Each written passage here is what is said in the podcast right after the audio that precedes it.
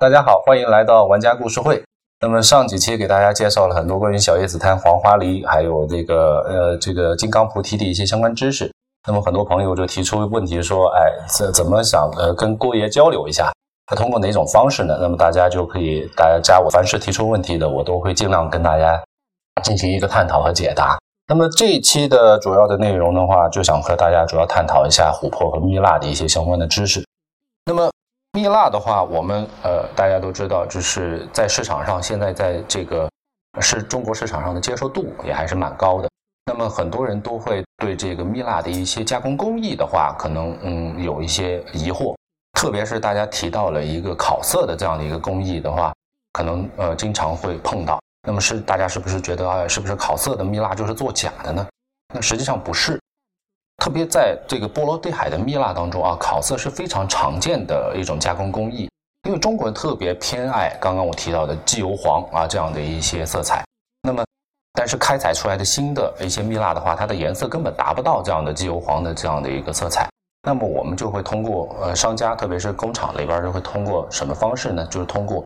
高压加温这样的一些方式。但是它这个不是说是改变它的物理性状的这样的一个方式，它只是。通过一个呃时间相对来说比较长啊，特别是如果要烤到机油黄甚至更深一点的颜色的话，它需要经历一个呃几个星期甚至几个月一两个月这样的呃一个很长时间的慢慢的加温加压的这样的一个过程，那么才能促使它的表面的颜色啊，记住只是表面的颜色产生了一个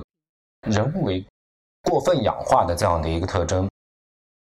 那么蜜蜡之所以会变色，就是因为它的表面会跟空气当中的呃氧氧的这个成分呃相互结合，那么它才会导致它的这个氧化发生颜色的改变。但是大家记住，它的物理性状和化学性状是不会发生任何改变的。那么这种方式的加工呢，我们在国际上是认可的，你包括去做证书这些方面都是不会存在任何问题的。但是还有一种工艺。叫做现在我们叫做二代蜜蜡啊，叫做二代蜜蜡或者二代琥珀这样的一个加工方式的话啊，我们就可以认为是作假了。为什么？因为二代蜜蜡的产生，它可能原料还是用了蜜蜡或者说琥珀啊，但是它是用的很多的边角料，甚至是一些蜜蜡粉或者琥珀粉，然后通过高温搅拌，然后二次加压。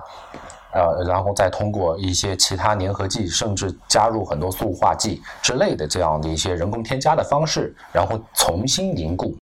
然后把它再做成蜜蜡的样子。这样的方式的话，我们一般来说是称之为作假。